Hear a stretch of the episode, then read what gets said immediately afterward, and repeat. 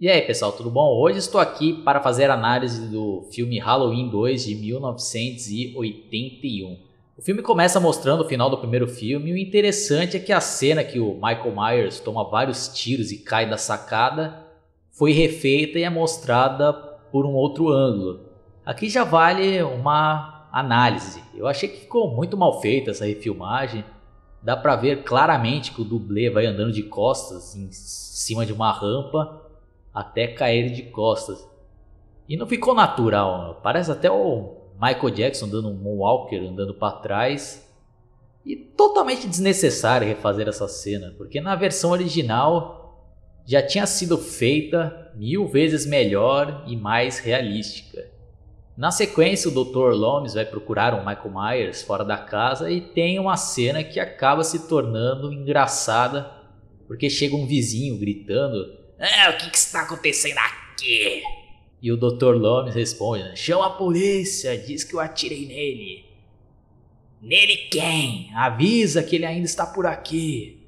E, no meu ponto de vista, essa cena acaba se tornando engraçada, entre aspas, né? Porque o doutor tinha acabado de passar por um momento seríssimo e traumático de confronto contra o Michael Myers e o vizinho, que estava totalmente por fora do que estava acontecendo, chega tumultuando e enchendo o saco, né? E pior que na vida real tá cheio de caras como esses aí, né?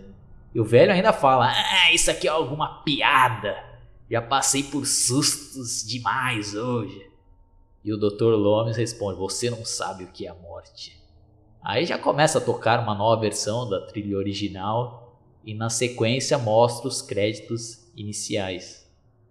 Aí na sequência aparece o Michael Myers ferido, andando pelas redondezas e entra numa casa no qual tem uma moça falando no telefone. E essa moça já é a primeira vítima do filme, toma uma facada e vai pra vala. Também é mostrada a polícia chegando lá no local dos assassinatos, levando a Laura para o hospital. E no caminho é mostrado que um dos encarregados lá por levar ela parece que já tinha né, uma certa amizade com ela, ou se conhecia só por vista, isso daí já não, não lembro agora exatamente. Aí em outra cena mostra que o Dr. Lomes está perturbado da cabeça por todos esses acontecimentos, está totalmente alucinado e o xerife ainda tenta acalmá-lo. Ah, não, pode deixar, nós vamos pegar se estiver por aqui. Até que o Dr. Lobes avista um cara lá que aparentava ser o Michael Myers. Eles falam, ah, é ele e tal. E ele, o Dr. Lobes já quer atirar e o xerife, não, não atire. Né? E a pessoa lá que parecia o Michael Myers vai andando rápido e para o azar do cidadão é atropelado por um carro da polícia, bate no furgão, explode lá e queima tudo e bum, essa cena aí até que foi bem bolada e bem feita. Né? Apesar de ser um pouco absurda a cena, mas, mas ficou legal. Essa cena aí é marcante, uma das cenas inesquecíveis desse filme.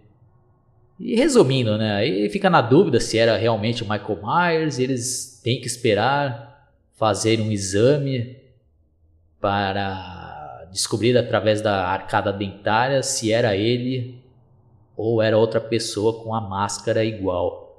Outra cena que vale ser citada aqui é quando o Dr. Lomes e o xerife vão lá reconhecer um dos corpos e, para nossa surpresa, a Lindsay era filha do xerife. Pelo menos eu não lembrava se é citado isso no primeiro filme.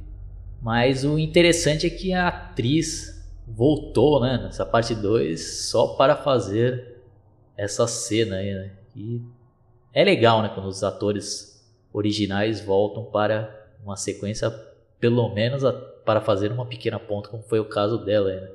Pra interpretar o cadáver, né? Aí o xerife fica abalado e acho que os criadores lá, né, do roteiro tiveram a ideia de passar o bastão para um outro policial. Então a partir daí o Dr. Lomes fica sendo auxiliado pelo outro policial. partir daí a trama se passa quase que toda dentro do hospital no qual a Lauren está internada. Somos apresentados a outros personagens, dentre eles aquele que eu já tinha citado, que, que tem uma admiração e até uma paixão pela Lauren. E achei meio forçado isso daí, né? Não, não foi muito bem apresentado isso daí. Eu não, não vi que rolou uma química entre esses dois aí.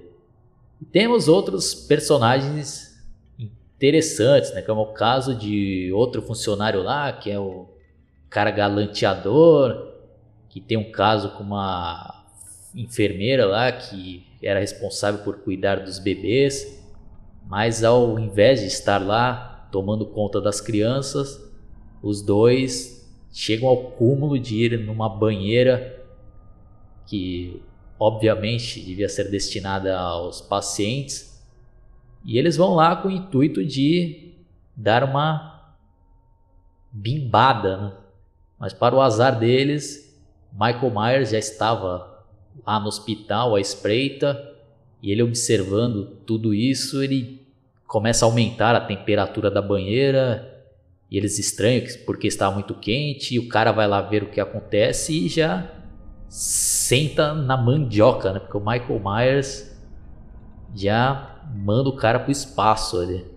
E logo na sequência tem outra cena que eu acho genial e uma das melhores do filme, no qual a moça estava lá na banheira esperando o ficante dela, e quem vem no lugar dele é o Michael Myers, quieto, e começa a fazer tipo uma massagem no, nos ombros dela e ela pega a mão dele, ainda chega a beijar, mas quando vira de costas toma um susto e na sequência é aniquilada pelo Michael Myers e uma cena brutal, né? Ele pega a cabeça dela e vai fiando na água que estava praticamente fervendo e vai destruindo a pele da moça.